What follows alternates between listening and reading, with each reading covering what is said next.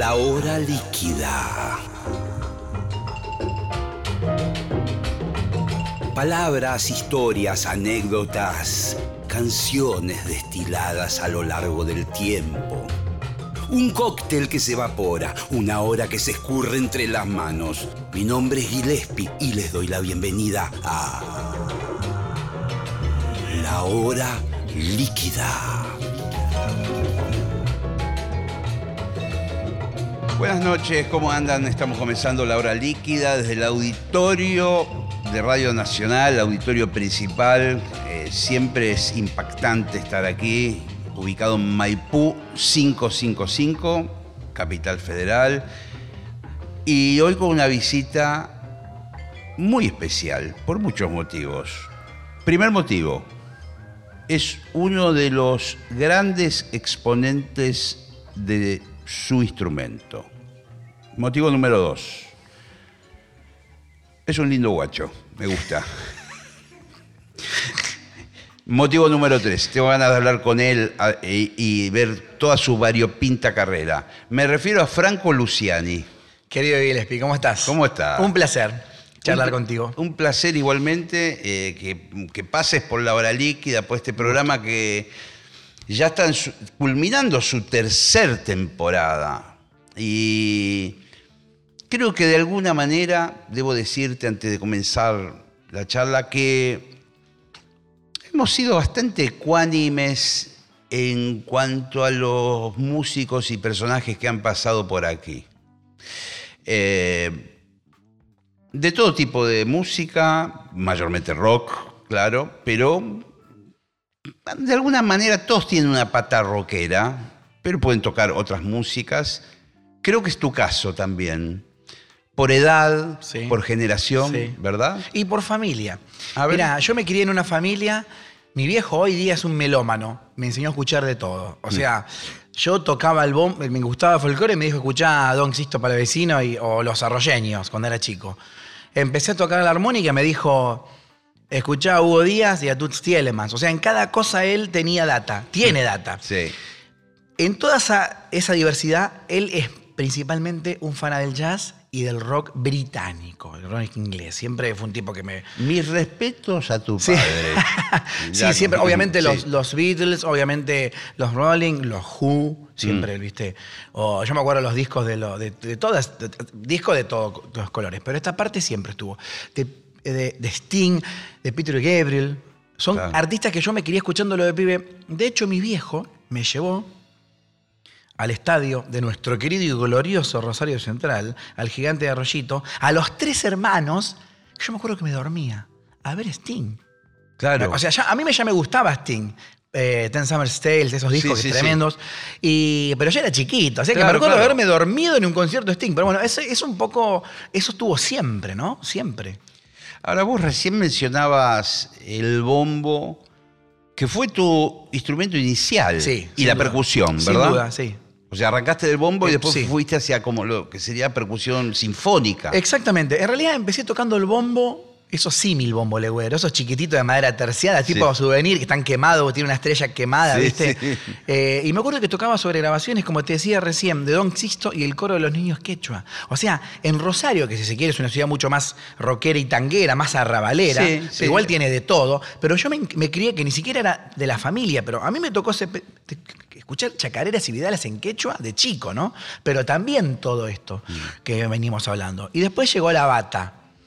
Y empecé a tocar batería en grupos, me acuerdo que tocaba en grupos de, de- primero cover de los Guns, después el punk a full. Me reconozco ramonero. Seré un ramonero toda la vida. Mira, mira, esa Y- parte ahí sí, me, me, me, encanta. Los Ramones me encantan, la verdad que me encantan. Y mm, no fue una cosa de la adolescencia. Eh, de- de- de- agarro, viste, me pongo a escuchar los Ramones, me gusta. Eh, y, mm, y después vinieron muchas otras músicas. Y como bien decís, empecé a estudiar batería en las tres escuelas, en la municipal, en la provincial y en la universidad, en Rosario. eh, el tridente, y ahí eh, la batería ya me llevó por otro lado, para el jazz, para muchas otras cosas, y después la percusión sinfónica. ¿Qué es la percusión sinfónica? Es la percusión de la orquesta, los timbales. dos- Exacto, cuando las uno placas, mira los un- claro. xilofones. Cuando uno, eh, cuento a los oyentes, algunos la tienen clarísima, otros más o menos, cuando ves un concierto sinfónico, ves toda la orquesta desplegada en el escenario, en algunos de los laterales, medio atrás, Claro. por una cuestión de volumen y Sí, sí, sí. presencia, están los percusionistas. Están los percusionistas. eh, que tienen De desde a- eh, claro. los timbales enormes, que creo que son dos o tres. Sí. Pueden ser dos, tres, algunos se, se- se afinan con, el, con un pie, con un pedal, porque son los que hacen bom, bom, bom, bom, Sí, bom. exacto. Entonces por ahí podés cambiar los tonos. Y después está lo que se llama la batería, que de ahí, de, de ahí viene el término de batería para la batería del jazz y del rock. Batería es, el, es lo que se llama familia de instrumentos. Hay un tipo que toca la batería, o sea, puede tocar el tambor, puede tocar el triángulo. Claro. Un golpecito de triángulo que está escrito en el compás 127 Sí, en la segunda negra, pero hay que tocarlo. El tipo está parado una hora en el escenario y en el momento de ¡ting! Es maravilloso. No estás llamando al mozo. está- No. Eso está escrito y si le erraste, te, te se da cuenta toda la orquesta Claro. y muchos conocen el repertorio. Claro, claro, claro. Bueno, es, es un mundo maravilloso. Y ese mundo también lo estudié. Y todo, todo nutre, todo nutrido. Es decir, que vos sos un, un, un músico que de, de edad trem- temprana, motivado, Sí, estimulado un poco por tu padre, eh, se tomó muy en serio esto. Sí. Porque, o sea, estudiabas batería en tres lugares. Sí, totalmente. Digamos, o sea. y empecé no, muy pibe. No era un hobby No. que. No, yo siempre supe que iba a vivir de la música. Mira, en realidad lo de la familia se extiende, porque mi abuelo era cantante lírico, mi abuelo eh, paterno, yo me acuerdo de vocalizar, él tenía un cassette con el piano y seguía vocalizando por más que ya estaba afuera. Todos los días vocalizaba, vos pasabas por la habitación donde Sí. vocalizaba y, y mi abuela me decía, el abuelo está vocalizando. Qué lindo. Una cosa tremenda. Después mi abuelo materno, que lo conocí menos porque murió cuando yo era un nene de, de años, era director de banda militar. Mi tío, el hermano de mi viejo, hoy vive en Toulouse. Tiene, mis primos hermanos son- ya son franceses, por eso yo siempre digo que soy como Gardel. Tengo familia en Toulouse. bueno, y mi tío fue el que se fue a fines de los 70 y el que dejó la batería en el- un costado de la casa de mi abuela y mi abuelo paterno. ¿no? Una batería nacional, marca Colombo. Colombo. Colombo, tambor CAF. O sea, te estoy hablando de toda una industria, todo cerrado. Y no había que tocarlo al menos que Claro, claro. empieces a estudiar. Y ahí cuando yo empecé a estudiar me dejaron armar la bata. O sea que la música estaba por todos lados. Yo siempre supe que iba a ser músico. Siempre. No sabía, la armónica llegó después incluso, pero yo soy maestro nacional de música, de hecho recibido, nunca ejercí, hice las prácticas, ¿no? Pero, o sea, yo sabía que la música era muy amplia, no era, te voy a decir algo muy 90, que vivir de la música no era solamente salir en un video en MTV, era Sí. muy amplio. Y yo Sí, siempre sí. los fui consciente de eso. Es O sea, decir, incorporar, por ejemplo, lo que es la docencia como modo de ganar también dinero. eh, Totalmente. o sea, vos te preparaste en todo. Para todo. Obviamente que incluso antes de la armónica, yo ya venía como la percusión tocando en grupos, una semi-profesionalización de, de la, de la batería y de la percusión en Rosario, eh, en, en muchos en grupos diferentes. Bueno, pero es inevitable. Ahora caemos, acá sobre la mesa vemos unos, Claro. unos aparatos. Unos fierritos. Unos fierritos metálicos que están ahí, eh, varios distintos, me imagino. eh, ¿Qué es la armónica? Sí. Eh, lo primero que tuve fue una armónica de blues. Esto, esto es un híbrido, porque en realidad es una armónica de cromática que tiene el botoncito acá al costado con una mezcla de una armónica de blues. Pero para no confundir, no lo voy a usar. Y tengo así, así tengo la armónica de blues, ¿no? Es la armónica que... La armónica de blues es la que uno puede conseguir en cualquier lado. Claro, ¿verdad? más fácil El negocio de música de Sí. cualquier de conurbano que yo, esas Totalmente. armónicas chiquitas. Totalmente. Es la armónica de Dylan, es la armónica de los Beatles, es la armónica de León. Claro. De hecho, Y es yo- la armónica por ahí de esas películas que uno veía antes, que se quedaba un chabón frente a un lago a la noche fumando un pucho, que yo agarraba una armónica y empezaba a tocar una cosita chiquitita, una Totalmente. melodía, La ¿no? soledad de la armónica. La soledad el, de la armónica. El sonido este del, muy característico.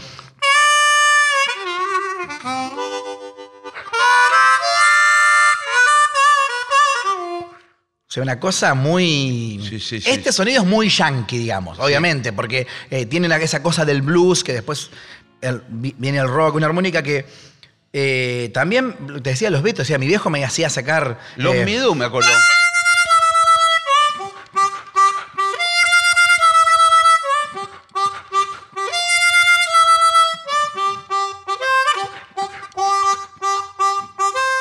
Oh. Qué bueno. Todos esos temas, ¿viste? O sea Eh, que impresionante. No me acordaba que ese tema tenía armónica. Claro. señor. Ese- uh, uh, Ah, temazo. sí, sí, sí. Eh, O si no, también es de.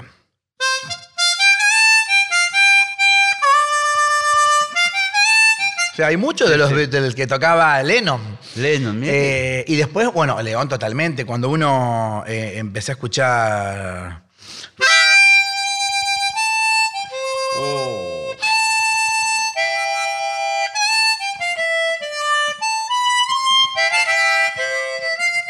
Eh, solo, le, eh, solo le pido a Dios, canción para Carito. Qué maravilla. Esta armónica, ¿no? Que es una armónica. Hasta ahora la estás usando en el modo básico, que es el de blues. Claro. O claro. sea, no utilizaste el botón todavía. No no utilicé Eh, el botón. El botón que tiene al costado. Ahí va, se abre otro mundo. Ahí se, se abre el mundo, porque en realidad esta armónica es la armónica cromática, es más mi armónica. Yo toco la de, la de blues, lo toco bastante, de hecho eh, la, la uso en el folclore, más en el folclore que en el tango. Eh, porque tiene así, pa- parece como un violín, ¿viste? Sí, Esos sí. violines medio. Sí, sí, es verdad. Eh, ¿Cómo se llama? Tiene un nombre los violines yankees eh, que, que- que vienen de no sé, más irlandeses, que tienen esa cosa folclórica, ¿no? Como si fuese una, un violín eh, santiagueño. Sí, sí. Pero la armónica cromática es una armónica, yo lo puedo Es un explicar poco más grande, vamos a decir. Sí, de hecho tengo una más grande. Eh, me imagino que el registro de graves y todo eso. No, este es, un- Ah, es- pero eso es una armónica. esto ¿o? es un bichazo. Pero primero quiero contar Creí que era el- un chumbo recién cuando Sí, lo vi. ¿viste? y pesa. Dije, dije, trajo una 9 milímetros, la puso acá. Este botoncito Sí. le agrego unas notas. Para ser bien preciso, es así. Si uno no usa el botoncito, Claro. tenés un piano con solo las teclas blancas. Sin sostenidos ni bemoles. Podés tocar melodía, pero estás más limitado. Muy limitado, sí. Entonces, ¿qué? no deja de ser una armónica común y corriente. Eh, o un- una armónica. El alma es lo mismo que cualquier armónica. Pero el botoncito le suma las negras. Entonces se va a mundos eh, melódicos inesperados. Totalmente. Tenés todas las notas, podés hacer Totalmente. cualquier melodía. Cualquier melodía. Y, o sea, pasamos de esto. Siete notas. a- fuimos y vini- fuimos y llegamos al mismo lugar, pero con más nota en el medio. Claro, esto hay. Ya se puede tocar cualquier cosa. Y es una armónica que, mm, que, por ejemplo, es la que usa Wonder. Exactamente. O sea, este tipo de armónica.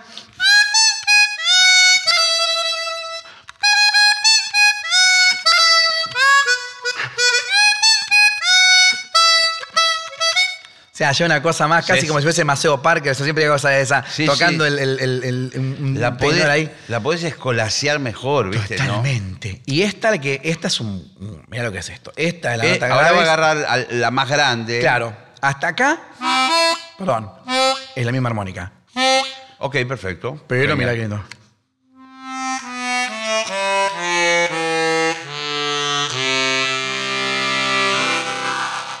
Y también. Es un, Todo- es un acordeón ya. Bueno, es que yo juego mucho al, ba- al bandoneón y al acordeón. Claro, claro. Porque tienen la misma. Tienen la misma. El mismo alma. Es una lengüeta vibrante. Lo que pasa es que acá el fuelle son los pulmones, no es un fuelle seco. Claro. Y fíjense qué cosa que, cómo uno convierte. este- Hay un sonido argentino. Bueno, por la obra de Hugo Díaz, por todo un laburo increíble con este instrumento. Hay un sonido argentino, como lo tiene el blues en Estados Unidos. Sí. Hay un sonido argentino, o sea, jugar a que esto sea un poco un bandoneón. A ver.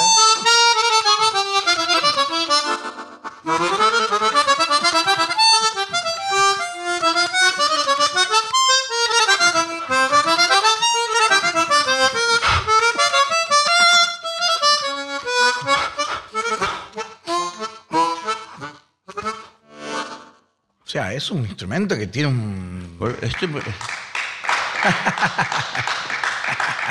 Estoy maravillado. Es un pequeño, gran Estoy instrumento. maravillado porque yo te veo los ojos, la boca tapada con ese aparato y escucho la música que emerge de ahí y no lo puedo creer. ¿Viste lo que es? Pero es que no puedo creer tampoco que vos, con esos cuadraditos que son mi- minimalistas Sí, sí, que sí. hay ahí, que vos, no sé, mediante la lengua y no sé qué mecanismos extraños, Se puede tocar octavas acá. esotéricos, qué es lo que pasa de la parte de atrás para Claro. que pase todo esto, ¿no? Lo que pasa es que te cuento, la octava es tocar una misma nota, un do y el do que le sigue, un re y un re que le sigue a la vez. ¿Sabes cómo se hace? No. Le metés la boca, ¡pam! te queda un do acá y un tono acá. Así te lo digo bien que tapar Le medio. chantás la lengua en el medio y te quedan los dos del extremo. Entonces pasás. Quiero aclarar a los oyentes, estamos hablando de música, Sí. los que recién sintonizan. Bueno, Porque por ahí cree que estamos... Claro, Sí. bueno, eh, y- entonces yo puedo hacer esto. Es una octava. Esto es otra octava. Pero yo puedo hacer las dos a la vez.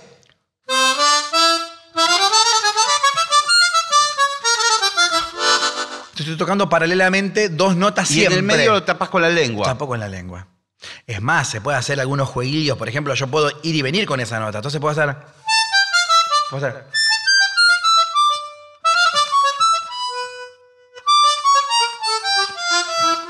Con una pelotita. Sí, Digamos, sí, eso es un instrumento que, claro, uno lo asocia a, a un- a un- a melodías muy sencillas. Y, y está bien, está buenísimo también eso. Pero hay, hay mucho. Hay No, mucho. no, estoy viendo una complejidad infinita y bueno, me, me parece que hay como... La trompeta, vos sabés que tiene algo de esto que estamos hablando, en el sentido de que implica bastante trabajo interno Sí. tocar el instrumento, digamos, mucho experimentar, descubrir. Totalmente. Porque por ahí eh, yo puedo ser un profesor tuyo de armónica. Y vos te calzás la armónica, y yo me calzo la armónica, te muestro un ejemplo. Te digo, mira, ¿viste, viste la lengua? ¿Vi- ¿Viste la muela Ah. número 3? Sí, sí. Es un quilombo, no, no se puede. eh, Hasta que vos no lo descubras Totalmente. dentro de tu cavidad bucal, Claro. cómo son las cosas. Por más, por más que yo te la aplique, yo no puedo meterme dentro tuyo. Claro. Para, ¿o no? Totalmente, totalmente. Y hay otra cosa también.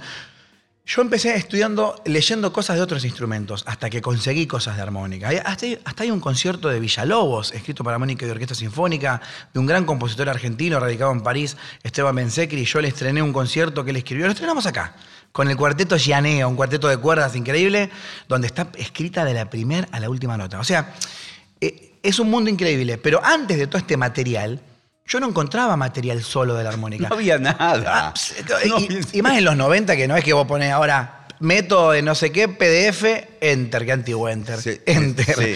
Antes no era así. Entonces yo me reflejaba. Hay dos instrumentos puntuales donde me reflejo. O sea, sí también el violín, sí también el clarinete, clave de sol. Pero hay dos instrumentos puntuales donde yo siempre me reflejé con la armónica, que es la flauta traversa y la trompeta. Y te diré que más la trompeta. Porque la flauta traversa es como muy... Tiene la Sí. suerte de ¿viste? esos arpegios.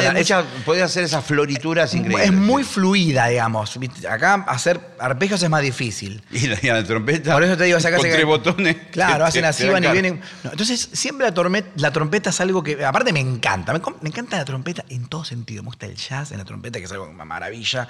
El soul, bueno, muchas otras músicas. La trompeta clásica. Claro. Me encanta la trompeta barroca. Barroca, bueno, ahí Es una- hay un- Eso es hermoso. Hay un repertorio. Sí. Ahora estaba pensando que cuando. Hoy por hoy, por ahí te vas a Ricordi, que vamos a mencionar, bueno, que Mm. Claro, es un después- local después- histórico. Después le pasamos la. la- Eh, sí.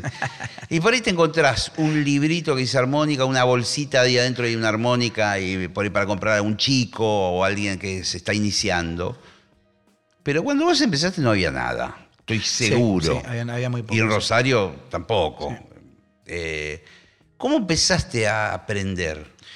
¿Había alguien que tocaba la armónica en Rosario, por ejemplo? Mira, está buenísima la pregunta. Eh, no, quiero tratar de resumirla. A ver, cuando yo descubro la armónica, que es por medio de un amigo, el Pato, que es hoy ese grupo reducido de la secundaria, Sí. que lo llevó a la escuela, y no me acuerdo por qué, me dijo, yo te la, te la presto. Entonces yo me acuerdo que me llevó una diatónica, una de blues, eh, y me acuerdo estar apoyado en la mesada de la, de la espalda, ¿no? La- eh, en la cocina de mi casa solo y probando los sonidos. Yo ya venía siendo estudiante de batería y de percusión. Claro, claro, tuyo era eso. Lo mío era eso. pero ¿Cuándo pega ese volantazo? Bueno, y yo empiezo a probar la armónica, empiezo a descubrirla y empiezo a estudiarla. Esto que te decía, como yo sabía estu- leer, yo, por ejemplo, iba a la universidad o a la escuela provincial o a la mu- municipal y en la biblioteca sacaba lo que tenía que sacar porque me había dicho tal profesor que saque tal cosa, tal otro profesor. Y yo de, de clandestino le digo, dame la carpeta de flauta. Entonces yo me sacaba partituras y la empecé a estudiar por mi cuenta. O sea, eh, eh, la respuesta exacta a nivel de aprendizaje es que yo no tuve un profesor de armónica, pero digo que soy autodidacta media, porque yo ese conocimiento musical siempre lo puse al servicio del instrumento. Y así me Es empecé. decir, que vos tenías teoría, solfeo, Claro, todo eso, totalmente. lo tenías muy firme, pero lo que no Exacto. sabías es la técnica del Claro. instrumento. Entonces empecé como a probar muchas cosas. De a poquito empecé a co- a conocer la obra de Hugo Díaz, la obra de Toots Elements. Cuando recién se empezaban a sacar las reediciones de, de CDs, que de hecho sabemos que no todo se, se reeditó en CD, y que no, No. todo está en, está en las plataformas musicales. Hay algo que todavía, hay discos que todavía están Son discos. Son discos. son vinilos, vamos a decirlo así. Y vamos a mencionar a Mavi Díaz. Totalmente. Que es Bueno, compañera acá de la casa. Y que, bueno, ella afortunadamente se está cargando Totalmente. al hombro toda la obra de su padre, ¿no? Totalmente, ¿Verdad? porque toda la obra de Hugo, antes de Mavi, estaba, estaba editada muy desprolijamente, o sea, RCA Club. Entonces era una mezcla de temas, había uno del 48 y otro del 72. Y Mavi está haciendo un laburo tremendo, aparte con unas fotos, con un, con un material de, digamos, de histórico increíble, de una obra prolífica increíble de Hugo. Entonces cuando yo empecé a escuchar esas cosas, la- a- las zambas, la las chacareras, los tangos con armónica, el sonido de Toots siempre me influyó. Yo siempre digo que tengo un equilibrio. eh, eh, de mi sonido se hace, todos estamos hechos de, de la información previa. El sonido de Toots, esos discos con Bill Evans, esa manera de tocar lineal que a Claro, mí vamos, me vamos encanta. a, a bajarle la data a los oyentes. Stutz Tillmans, que es de origen belga. Es belga. Yo tuve el gusto de conocerlo en su casa. Él murió a los 94 años. Yo lo visité unos meses antes. Yo no lo maté, ¿eh? Tenía 94 años. No vaya que me... Nada, fue, un- fue un placer. Faltaban varias Sí, armónicas. faltaban cuando- varias armónicas. Me recibió en su casa de la Yulp, que es un pueblito muy de Heidi, de europeo, cerquita de Bruselas. Y Toots tocó con todos. O sea, tocó con... Claro, fue el gran armoniquista del jazz. del jazz. Quincy Jones, bueno, Bill Evans, muy amigo siempre de los brasileros.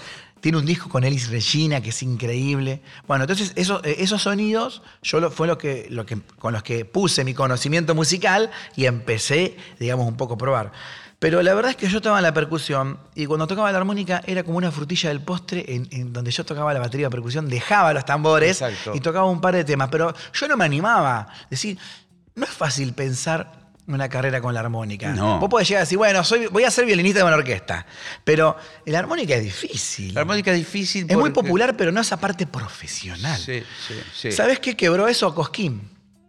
Porque yo en el 2002, por eso estoy festejando mis 20 años ahora en este año, en el 2002 fui revelación de Cosquín porque hice el pre-Cosquín, todo lo que son los certámenes de, de preselección, que está buenísimo a nivel nacional, uno va avanzando hasta ganarse su pasaporte al, al- al Sí, festival. bravo también, me Bravo, imagino claro. es eso. Porque eso ahí hay, es como una. eh, confluye, es un embudo donde cae gente de todo el país. De todo el país. O sea, hay, hay sedes en todo el país. Y cuando vos llegás a Cosquín, ya lo haces sobre el escenario mayor, unos días antes del festival.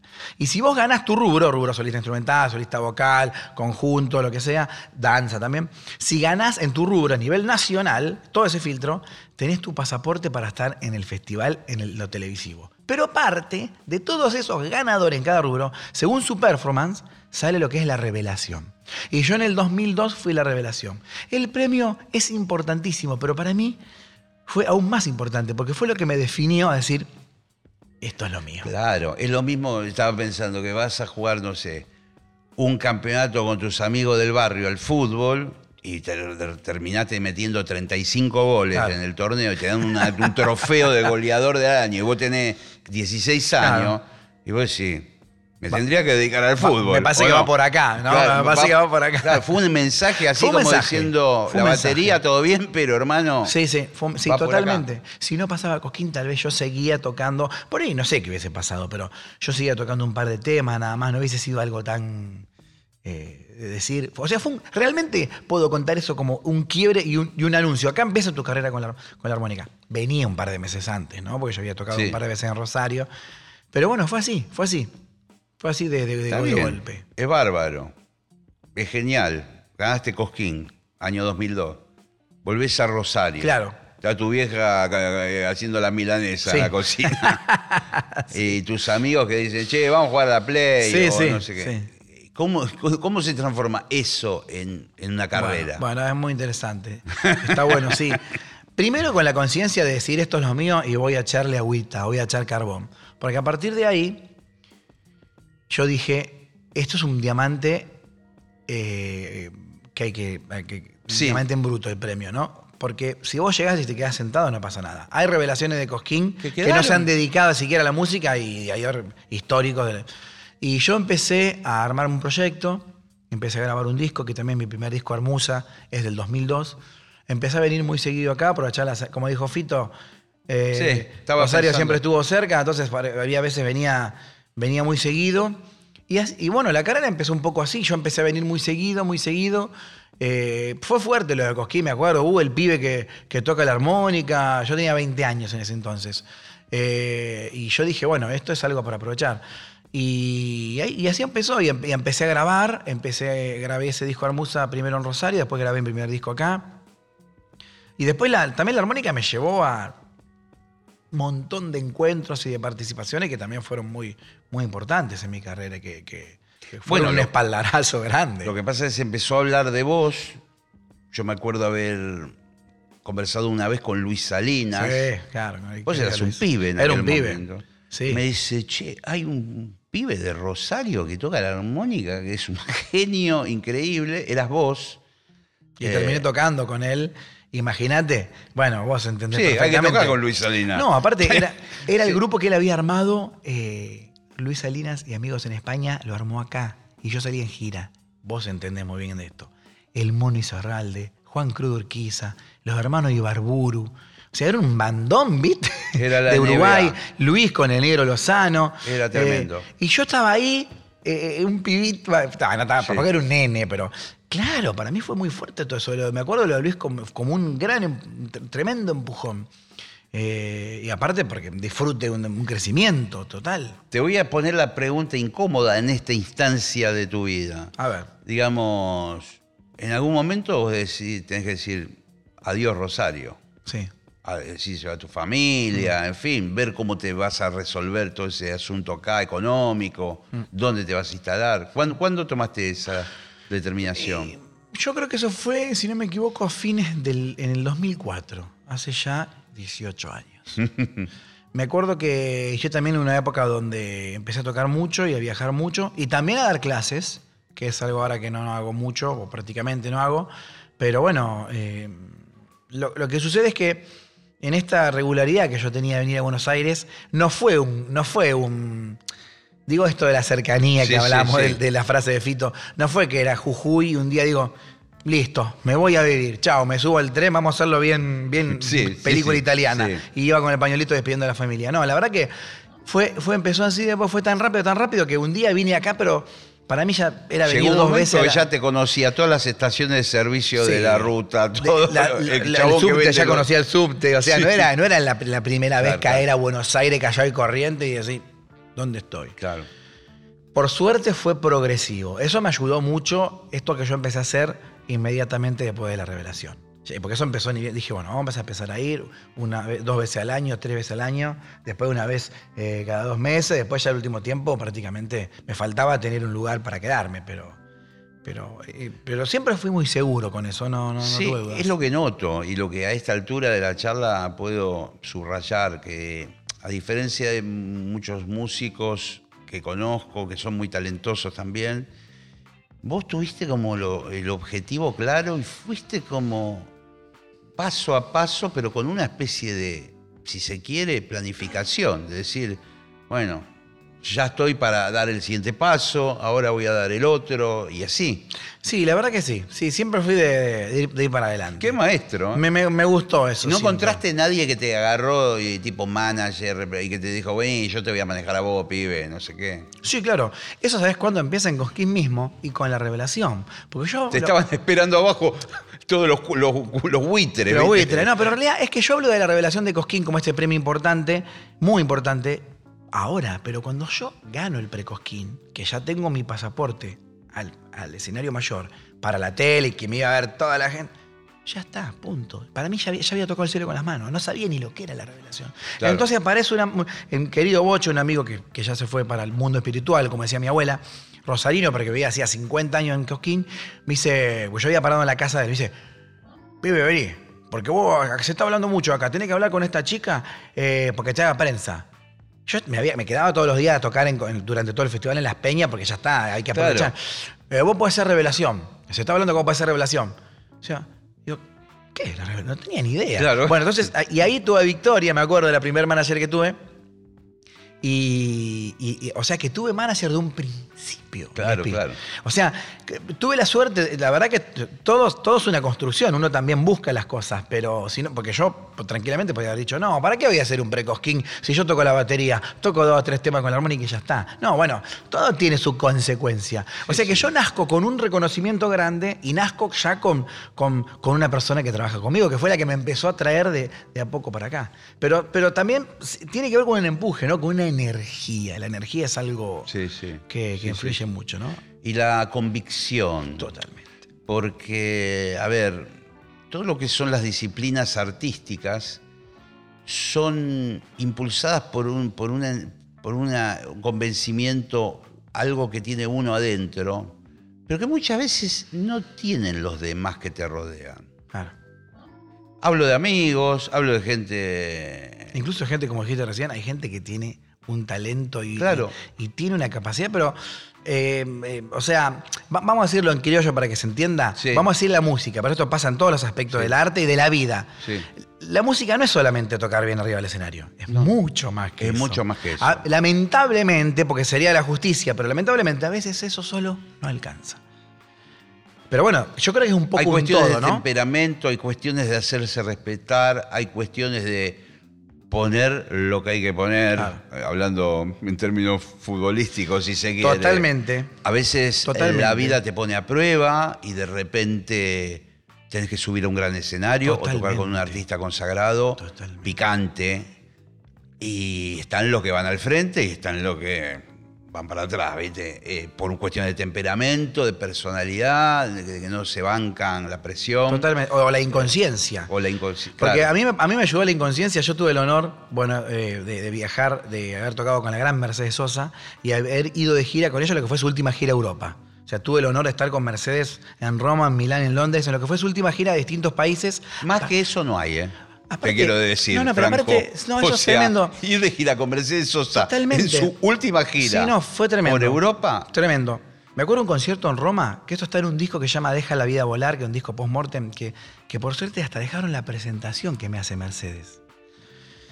Con mi nombre y todo. Ella me decía Luciani, era la que me decía Luciani. Bueno, me acuerdo que en ese, en ese festival en pleno verano europeo, julio, yo me acuerdo que me paré frente a la cartelera. ¿Sabes lo que era la cartelera? O sea, ya sabemos lo que era Mercedes.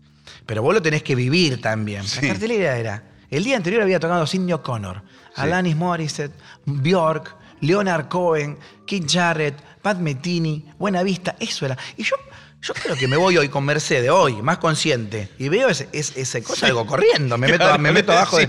Pero este. Me es- vuelvo a Rosario. esto de la inconsciencia, te digo, a veces uno, hay momentos de la vida donde uno es, es se tira. Y, y después hay otro lado que, que hay que decirlo también.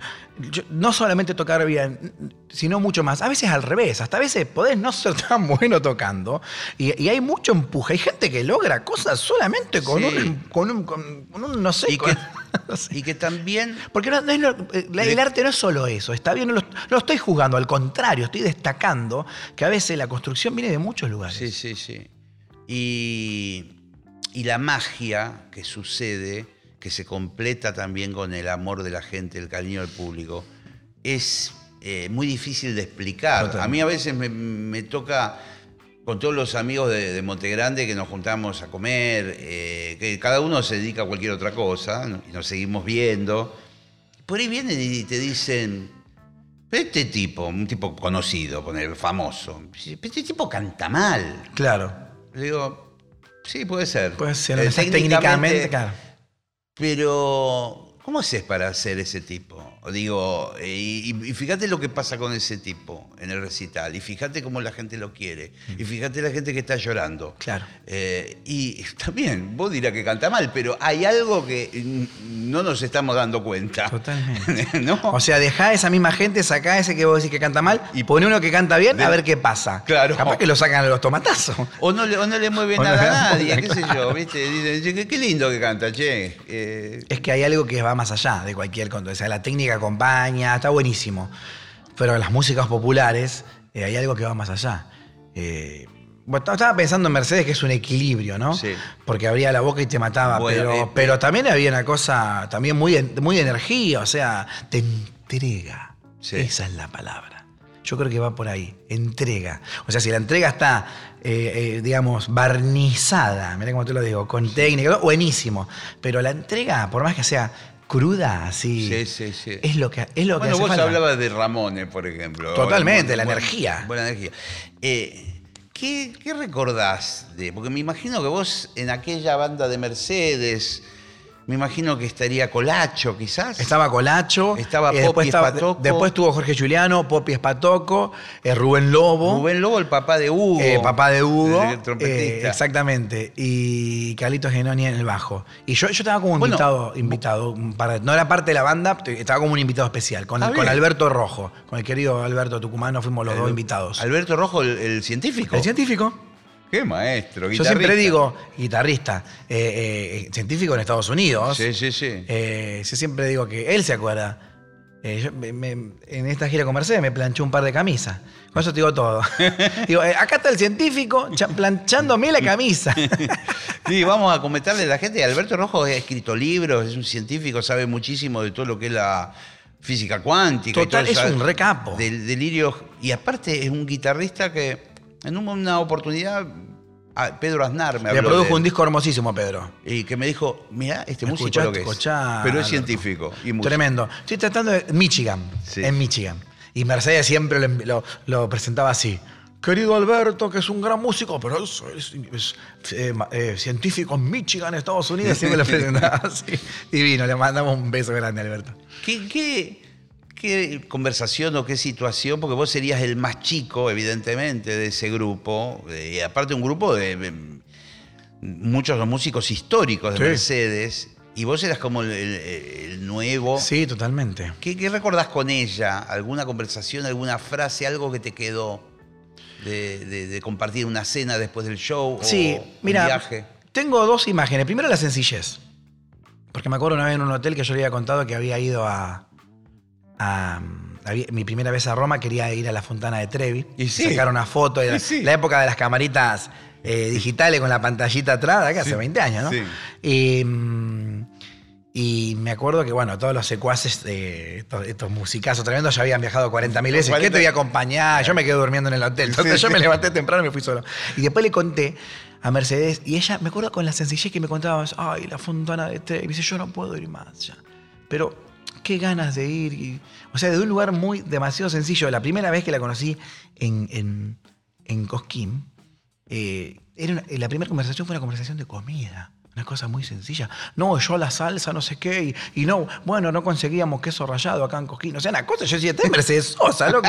Una sencillez con una persona que recién caía, que se podría haber puesto en un. O sea, Sí. era, era- cualquier persona que venía, era, no, no había un pedestal. Pero después hay una, una sola palabra, que es gracias. Yo me acuerdo un concierto en Londres donde se termina de cerrar el telón, Sí. la gente ah, pegando alaridos, saltando arriba de la mesa, pidiendo otra, y todos ahí, y, y Mercedes con el tel- el telón cerrado diciendo, gracias, gracias, diciendo gracias, ¿no? Diciendo, no, gracias a nosotros. Claro. Yo, yo creo, ah, me cayó la ficha después de eso también. De, de- de- era una persona agradecida eh, todo el tiempo. Y, de- y- y yo me hice una imagen con todo este elemento, que es ella abriendo un lugar frondoso con, con un machete abriendo camino, haciendo el surco y mirando para atrás y diciendo, vengan por acá. Claro, Eso era Mercedes. claro. Eso era Mercedes.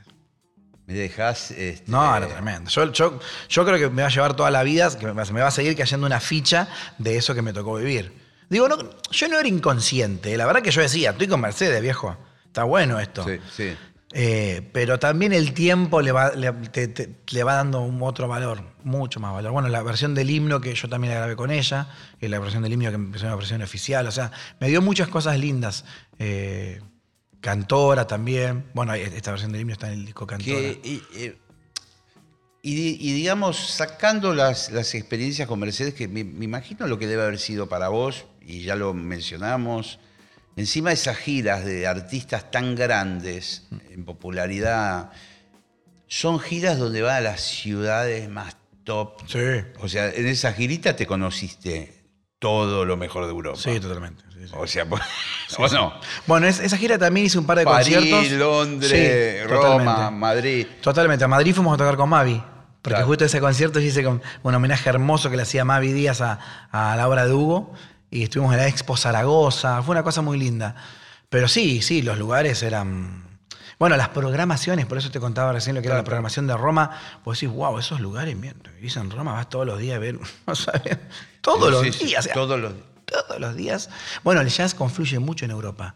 Sí. O sea, en, en- en Estados Unidos son reconocidos, claro que sí, presentan un disco, hacen un teatro. Pero si no tocan en clubes de, de jazz, que también lo tocan en Europa, ¿no? Pero la movida europea de los festivales es muy grosa. Es muy grosa y, muy- y- y es un- una parte importante de- del booking y de la agenda de cualquier artista de jazz. Totalmente. Hay, hay algo también logístico que en alguna oportunidad hablando con un músico, colega en, en Barcelona, que es Reinald Colón, Sí, por ahí claro. lo conoces Sí, a sí, Reinald, porque Sí, con Luis ha grabado. él tocó en Salina y Amigos. todo Exacto, en eso. ese disco, Amigos en España, sí. Y, y viendo la geografía, viendo un poco dónde vivimos nosotros, dónde viven los españoles por de repente, ellos están como en una línea recta, si, tra- si vos trazás una línea recta con Estados Unidos. Claro. Eh, Sí, sí, sí. Es una línea de cuatro horas de vuelo o lo que fuere. Sí, sí. Y eso hace posible que haya un Claro. intercambio tremendo. Cuando vos ves el mismo mm, planiferio y ves la Argentina, la línea es interminable y so- y son 14 horas. de- No, aparte no es solo que es largo, sino que es donde se termina todo. Claro, claro. O sea, es el callejón. Está bien, cada, cada ciudad tiene una calle donde se termina, donde empieza. Sí, sí. Es así. Sí, sí. O sea, uno llega a Ezeiza y, y a partir de ahí te vas a donde quiera, que de hecho vienes mucho de todo lado para la Patagonia, todo como quieras. Pero ahí el camino grande, la ruta grande, el asfalto, vamos a decirlo así, Sí, claro. termina ahí. Claro, claro, claro, claro. Es así. Y eso es a veces también lo que lo- los músicos, a veces cuando conversamos de nuestras cosas y todo, tenemos que entender que también es difícil para nosotros desde ese lugar del mapa Totalmente. ir allá arriba. Totalmente, sí. Eh, en costos, en, tiempo, eh, también para los promotores. Totalmente, sí. Cuando tienen que traer un artista, el tipo dice, bueno, me traigo uno que está acá dos horas. Ah.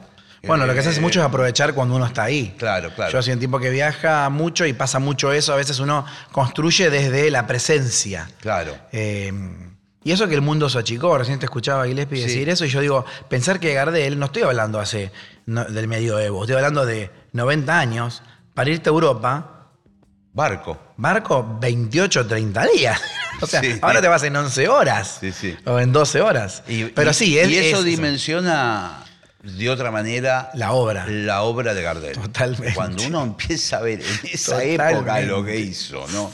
Tremendo. Eh, y, y- y en tu caso, sacando la experiencia Mercedes Sosa, ¿qué, qué momento te acordás o te quedó en tu memoria que, que vos decís, mira la armónica, a dónde me trajo? No sé, estoy acá en, en este lugar o con esta gente. Bueno, muchas cosas. A ver si puedo. Bueno, la, armónica me llevó a muchos lugares. Yo fui hasta tocar un festival de tango en, en las islas de Bali, Indonesia, para, que vea lo que es el tango, ¿no? He ido con Carnota y el proyecto Zulunca, he ido a tocar a Shanghái, he ido a tocar a Australia. Bueno, el Norteamérica, más que todo Canadá y Europa, son- son destinos con- que tienen más regularidad, ¿no? Eso a nivel geográfico. Yo la verdad que no sabía que la armónica me podía llevar a esos rincones del mundo. Pero después experiencias muchas, eh, algunas acá. O sea, Bueno. llevarme a tocar eh, con el gran maestro brasilero Gilberto Gismonti en el CCK. O sea, que fue una cosa, to- tocar Agua y Vino, que es una obra que siempre la amé, tocarla con él. Eh, ir Un a- tipo, ir- un tipo nada fácil, vamos a Nada decir. Gilberto nada Gismonti fácil. es un tipo que Sí, casi como que Jarrett, o sea, tienen Sí, esa sí. fama de, de que son muy exigentes, la música de ellos es muy difícil además. Sí. ¿Cómo te, metiste ahí? Te pueden fulminar con la mirada. Sí, sí, sí. Eh, bueno, eso fue en el CCK cuando él vino a tocar acá. Yo fui eh, pues, por- por- a, a la prueba de sonido, por contacto con la productora que lo traía, mi productora en aquel momento, gente muy querida hoy, siempre. Y me acuerdo que nos pusimos a charlar y, y de la armónica, de Piazzola. Entonces yo en un momento le digo, eh, de agua y vino. Ah, ¿tocás agua y vino? Sí. Ah, a ver, vení.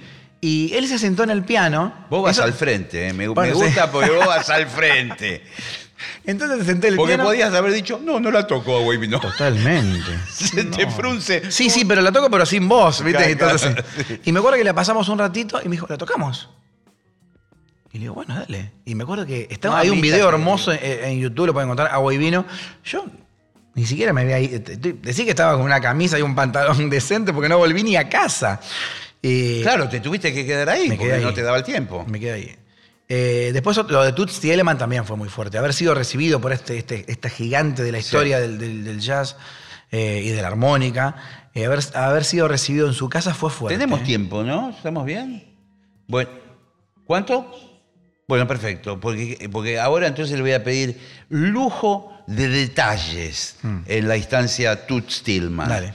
O sea, primero, un señor que tocó con todo el mundo, como vos decís, pero ya un tipo grande Un tipo en grande. ese momento.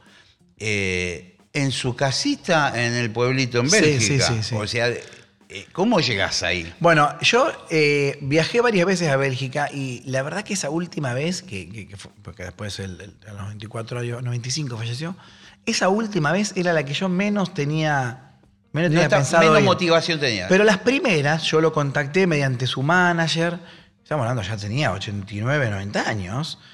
Eh, Estaban me- más ilusionados las otras. Claro, la primera vez que iba a Bélgica, imagínate. Sí, me lo voy a- Che, no, lo- tuts, tuts. Bueno, me acuerdo que no pude y me acuerdo que le hice llegar eh, mi disco, Armónica y Tango, un disco que grabé con el pianista Daniel Gottfried, el primer disco que grabé aquí en Buenos Aires, y se la envié. Y digo, a ver qué pasará a la manager. Como una botella al mar. Sí. A ver si esto pica. Y me acuerdo que la manager me contestó, lo perdí ese, ese email, tengo que decirlo. Pero bueno, después tuve el gusto de conocerlo, toda la revancha. Pará, pero- pará, pará, pará. Me Sí. manda un email y me dice, bueno, le voy a pasar el, el disco al, ma- al maestro de Tucson. Y después, al rat, a los par de meses, me escribe y me dice... eh, eh, ¿Le gustó? Sí, le, yo le, le había puesto el, el- el disco en el iPod. Se ve que eh, mientras viajaba el maestro en los aviones, estaba Iba. mucho en Estados Unidos, le metía en los auriculares. cuando- sí. Y me acuerdo que me había destacado el tema eso de, de- de tocar en octavas, este sonido, digamos, más particular Sí. eh, de, Que le encontraste vos a la Sí, armónica. es un sonido argentino. Quiero hacer una aclaración. Tuts nunca vino a tocar a la Argentina. No, por eso. Vino a Brasil, fue a Brasil y ¿sabes a dónde fue? Que yo, justo fue cuando fue Revelación de Cosquín y estaba en otra. Vino al Festival de la Pataya en Uruguay. El ¿En Festival de Jazz en el... En Punta del Este, por en ahí. Punta del Este, en, en enero del 2002. Y no pudiste. No, no, yo estaba en Cosquín, entonces esta, esta, este- esta explosión, ¿no? Sí. Bueno, cuando me, me, me envía ese mail, yo con una alegría digo, bueno, a ver si lo puedo conocer. Yo me acuerdo que mantuvo un par de comunicaciones más y después ya no. Yo mismo como que dejé un poco. Dijiste chao. Con toda la tristeza, porque acá hay una ilusión tuya Sí, que arranca desde que eras pibe. O sea, esta historia me encanta como una historia de amor. Como una historia de amor.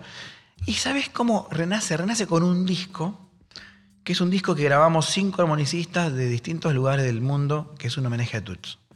Ahí está Gregoire Maret, tremendo armonicista que ha sido parte de la banda de Pat Metini, Antonio Serrano, que fue eh, parte de la banda de Paco de Lucía, cada uno haciendo sus músicas, ¿no? Eso es muy lindo, buscamos eso. Eh, Gabriel Grossi, Alex Rossi, eh, Oliver ¿Idea tuya? No, es una idea que surgió de, de- de Bélgica. Entonces cada uno le puso su color a esos temas que grabaron. Entonces la excusa fue... eh, Darle ese disco Darle ahora. ese disco.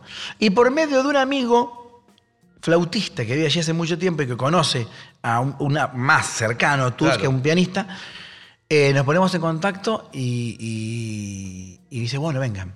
Y me acuerdo que, que cuando fui... Bueno, eh, venga, pará, pará, pará, pará. Ahora me, me agarra la taca de Fantino. Pará, pará, pará, pará, pará. Que al, a polvito, eh, ¿cómo se llama? A- La Yulp. Bueno, Es raro porque tiene, el, tiene artículo la, es raro en Bélgica, pero se llama La Yulp, con H, Ulpe. Tómense un bondi, lo dejan en la Me plaza. tomé un tren. En el tren, vas a bajar a la plaza, hay una iglesia. Totalmente. Eh, pero muy pueblito, muy pueblito. Claro. Desde, desde Bélgica, desde Bruselas, que es una ciudad importante, pero tampoco es una ciudad enorme. No es, no- no es París. Eh, y mm, me bajé y me encontré primero con este amigo. eh, ¿Estabas nervioso? estaba re nervioso. Lo loco que estaba nervioso y yo no iba a tocar como fue con Gismonti o con Mercedes. Iba a visitarlo a la casa. Claro, pero y ya- sin embargo me generó mucho, mucho nervio. Eh, aclaro un detalle de color lindo que Toots es el que graba She's Mine y Las tardes del sol, la tarde del agua en el disco Circo Beat de Fito Páez. Sí, lo contrata él. Calculo que habrá grabado en Estados Unidos. Sí, calculo- seguro. O sea, venía después del amor, después del amor y dijo, ahora con Circo Beat se dio todos los gustos del mundo. la billetera. Totalmente. Y bueno, y entonces llego y no era no sabía si lo iba a ver todavía. Eh, te- detalle futbolístico. Al otro día era la posibilidad de verlo a Tuts. Pero ese día en la madrugada jugaba mi querido Rosario Central por la Libertadores. Yo me acuerdo que me quedé despierto toda la noche, encima perdimos, fue un garrón. ¿Lo veía que en el hotel por, por la no, en la casa de este amigo del flautista. Que Pero- por internet. Por así. internet, por internet. Y mm, me acuerdo que una ojera así, y al otro día me dice, sí, vamos. Vamos que no- no- nos recibe el maestro.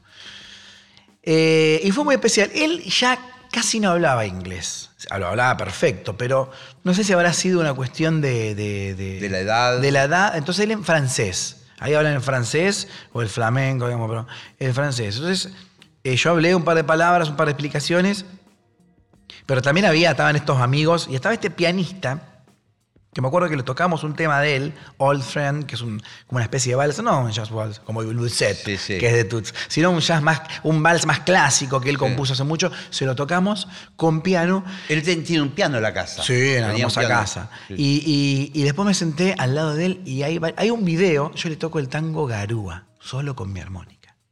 Le toco eh, eh, ese tango increíble y eso también está en YouTube.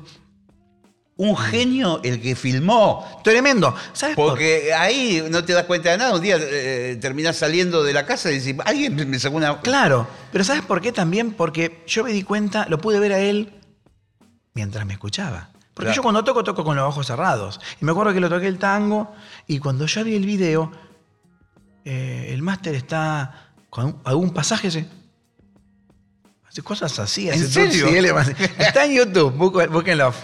Toots Thielemans Receive, Receive, digamos en inglés, Receive Franco Luciani. Bueno, y... Y él estaba en silla de ruedas ya, ya estaba Claro, grande. claro. Y, y en un momento eh, hasta nos ponemos a tocar juntos. Tengo todos esos videitos grabados. Y, mm, y bueno, estuvimos un rato, era, una- era de tarde. Y me acuerdo que también antes de irme, eh, el maestro había quedado en, en- en- en un salón, en su salón, en su living, y yo me quedé un rato con su mujer, que era una mujer, es una mujer de 20 años menos que él, que el máster tenía, o, o más, tenía 90 y pico de años, y la mujer tenía 70, qué sé yo. Me empezó a mostrar un montón de cosas y me llegó a mostrar un programa de la primera vez, década del 40, no sé qué año, que él tocó la armónica eh, y est- y estaba en un programa. Después foto con Stevie Wonder, con Y sí. todo el mundo. Pero esa cosa, esa cosa de, de un gran maestro que vos vas al baño y decís, este es el inodoro de Toots Thielemans, loco. ¿Entendés? ¿Viste? Claro, Como- el chabón se sienta todos los días loco, me, me llevo un, pe- me llevo un poco de papel higiénico. Eh, no, no, increíble. Fue una experiencia muy linda al tal punto que me acuerdo que le saqué fotos a la casa. Esta es la casa de Toots. ¿Cierto? Son, son eh, tipos muy, muy. Bueno, me- ¿Te yo- animas a tocar un poquito de, ¿Del tango ese? de Garúa? Sí, claro. Y yo me acuerdo que le dije, le explicaba, le decía, esto, esto es un toque. eh, bueno, él conocía y, y admiraba mucho la obra de Hugo. Entonces yo le toqué este tango. ah, lo eh, convertí un poco la armónica en un bandoneón, bandoneón para ese sonido, ¿no? Claro.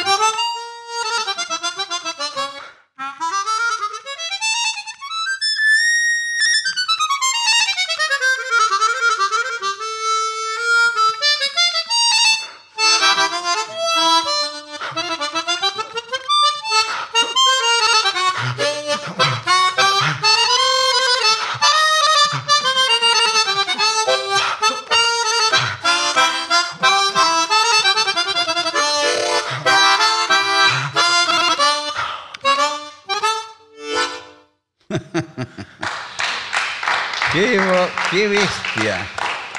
qué maravilla, qué lindo. Y aparte, ¿cómo, cómo podés eh, sostener toda la dinámica eh, con este solo instrumento? Eso se te. O sea, eh, es como un- una cosa media titánica. Sí, sí. Bueno, tocar solo De- no es lo más común tampoco. No, No, no, es una cosa que te veo que, que parece que tuvieras dos pulmones. no, pero te veo que estás ahí, que administras el aire y Claro, la dinámica. sí. Es una locura esto. Sí, e- es, es un desgaste. Este estilo es un desgaste. Porque yo también, Claro. la armónica, eh, de hecho, Tuts mismo tiene un toque que si tocaría Garúa o lo que sea, él lo tocaría. Es Claro. hermoso, pero una sola nota. Acá ya. Claro, tenés que hacer los acompañamientos, Los los, acompañamientos. arreglos. Este, Totalmente. Y secundarios pensando- también. Claro. Y a mí me encanta y la armónica da mucho para eso. Pero también tiene una característica muy, muy, muy particular. La armónica, si no me equivoco, no sé si habrá otro instrumento o algún instrumento indígena de una, una isla o una montaña que uno no sepa, pero por lo menos en nuestro mundo occidental, la armónica es el único instrumento de viento que va para adentro. O sea, uno está todo el tiempo soplando y aspirando. Sí, exacto. Incluso la voz humana trabaja todo, pero bueno, el sonido siempre se emite Sí, para, para afuera. claro, para afuera. Para afuera. Y la armónica como que vos eh, respirás. Entonces, Claro, porque vos volvés a recuperar el aire eh, en, la en el mismo toque. En el mismo toque vos equilibrás. Igual de todas maneras. Y tocar más abierto también te... Es Claro. como más aire. Ya como, realmente tocar las octavas es tocar una bocanada constante de aire. Sí, sí, es, es tremendo, es tremendo. Eh, mm, no quiero que se termine la entrevista sin mencionar que este es un año trascendental. Vos lo mencionaste hace un rato, son los 20 años de, de- de carrera, vamos Sí. a decir, formal Sí, sí, totalmente. tuyo. Y va a haber unos conciertos y algunas giras y cosas. Contame, contame primero los conciertos que son grandes. Los conciertos son, son grandes. Eh, voy a tocar en la querida Sala Labardén de, de mi querida ciudad, que es donde yo presenté en el 2002 el, el- el disco Armusa, que es mi primer disco. Es decir, que ahí hay, hay algo sentimental. Totalmente. Volvés a la misma sala donde. A la misma sala, una sala histórica por la trova rosarina, Sí, por sí. Fito. Bueno, de hecho en la sala Labardén creo que se grabó Circo Beat, que Fito dijo, necesito la sala Labardén un año, eh, un mes, y levantaron todas las butacas. Hay ha pasado cosas muy lindas ahí. Y después en la gran, en el gran auditorio nacional, que es la Ballena Azul, popularmente conocido, en el Centro Cultural Kirchner, repasando discos con invitados. Va a ser una celebración increíble. Damos las fechas. Sí, no sé la fecha, porque son eh, Bueno, el 8 y el 10 de noviembre. Perfecto. Martes 8 y, y jueves 10 de noviembre. Y de gira de- desde el 15 de noviembre, o sea, cinco días después, me voy, vuelvo el 21 de diciembre para las fiestas y voy a estar tocando en Italia, en Francia, en Bélgica y en España. Casi 30, 30 y pico de días y ya vuelvo para... para o sea, ya con los conciertos termina el- mi año aquí y viene la Europa y, ¿Y, ya y de- vuelvo. te desenchufás después? O sea, sos de. Viste que el músico es medio raro, eh, vacaciones, ¿qué es esto? ¿Viste? Claro, Ahí, claro, cuesta. eh, o- y aparte me imagino que a donde vas, te Claro. vas a la playa y te llevas todas las armónicas, Claro, ¿no? Claro. Pero ¿te gusta eh, tomarte unos días, irte como en plan de vacaciones? Mira, a mí me gusta, pero hay mucho de lo que vos decís. Pero ¿sabes cuándo estaba más presente eso de postergar las vacaciones o decir, mira, voy a tocar acá, me quedo dos días? Claro, es. Bueno, ¿Sabes cuándo te cambia eso? Y está muy bien que así sea con la familia. Claro. O sea, con, con- con Victoria y ahora con mi hijo Arandú. Claro. eh, uno ya lo piensa de otra manera. Uno Claro, claro. nes- sabe que, que en un momento hay que apagar, eh, desenchufar, mejor dicho, Sí, más que apagar. sí. Y, y- y sí, buscamos esos espacios. Claro, es más, a mí me cuesta porque yo conozco gente en todos lados. Por eso, vos, a vos te ven en Necochea, en la playa. Claro, y dice, está, está Franco Claro, Luciani. me escribe alguien y me dice, vení que te invito a un asado. O, eh, y, y- y- y mi germu, digo, digo cariñosamente, hoy uno sabe, no, no, no es posesión esto, digo, para Sí, comer la, denominación. Con Victoria es todo lo contrario. Vicky es una gran cantante de folclore, ella también es de- del ambiente, viaja, gira, todo. Pero ella cuando viajamos me dice, no, nosotros solos. Sí, sí. Entonces lo que nos gusta Ir a un lugar que no, es- no Claro, no por ahí nada. un lugar turístico. Por ahí, aparte somos muy, aparte por ir por viajes, ya hemos estado en Europa por tocar y demás. Entonces uno dice, bueno, esos lugares son lindos, eh, la cosa, pero uno está trabajando. Cuando te vas de vacaciones reales, preferís algo más sencillo, algo Sí, más cercano. Entonces nos ha pasado muchas veces y bueno, vamos 15 días a Colón, pero vamos a, así literal, a Sí, hacer asado, tomar mate, leer y pescar mojarrita. Qué Eh, divino. O sea, eso, ¿no? Y- y andar en Bermuda y Y andar en. Bermuda. Y eh, nuestro hijo Arandú es muy chiquito. Recién ahora estamos empezando a vivenciar vacaciones. Ya te seguiré contando con Sí, el sí. tiempo. Pero sí, ya uno como que necesita. Es realmente desconectarse. Hoy es muy difícil porque incluso dejando el celular en, en la casa, en donde estés alquilando y volver a la noche, a la noche lo agarrás y te enterás del mundo, ¿no? Pero bueno, es inevitable. Pero sí, eh, cada vez valoro más esto de, de- de desconectar. Sí, la armónica me la llevo. es Sí, inevitable. sí, Eh, aparte el trabajo sigue, porque siempre en esto vos sabés que en el mundo de la música a vos te puede llamar tu manager o un productor y decirte la semana que viene. Sí, sí. Lo que sea. O sea, no importa, vos sabés que volvés. No, su- su- no, no suspendés las vacaciones, pero vos sabés que volvés un lunes y te dicen, che, el viernes. Sí, sí, sí. Entonces, pasa eso. Es muy difícil desconectarse, pero hay que buscar un poco. Aparte porque este es un mundo que no te deja cada vez más lo, lo- la- la- lo digital, la- las redes, la comunicación no es no muy fuerte. deja que te, que, te, que te desconectes. Es difícil. Franco, querido, hemos pasado una hora alucinante. Hermosa, Gillespie. Te re agradezco. He, Siempre un placer. he conocido muy- mucho de, de tu vida y, de- y del instrumento, porque sos muy piola di- didácticamente para, para- para contar las Bueno, cosas de la armónica. Que vaya todo bien en las giras, en los conciertos. Y nos Igualmente. vemos muy pronto, mi amigo. Nos vemos pronto con, con trompeta y armónica. Dale. Gracias. Eh, y con los oyentes, el martes que viene. Pásenla bien. Chau, chau.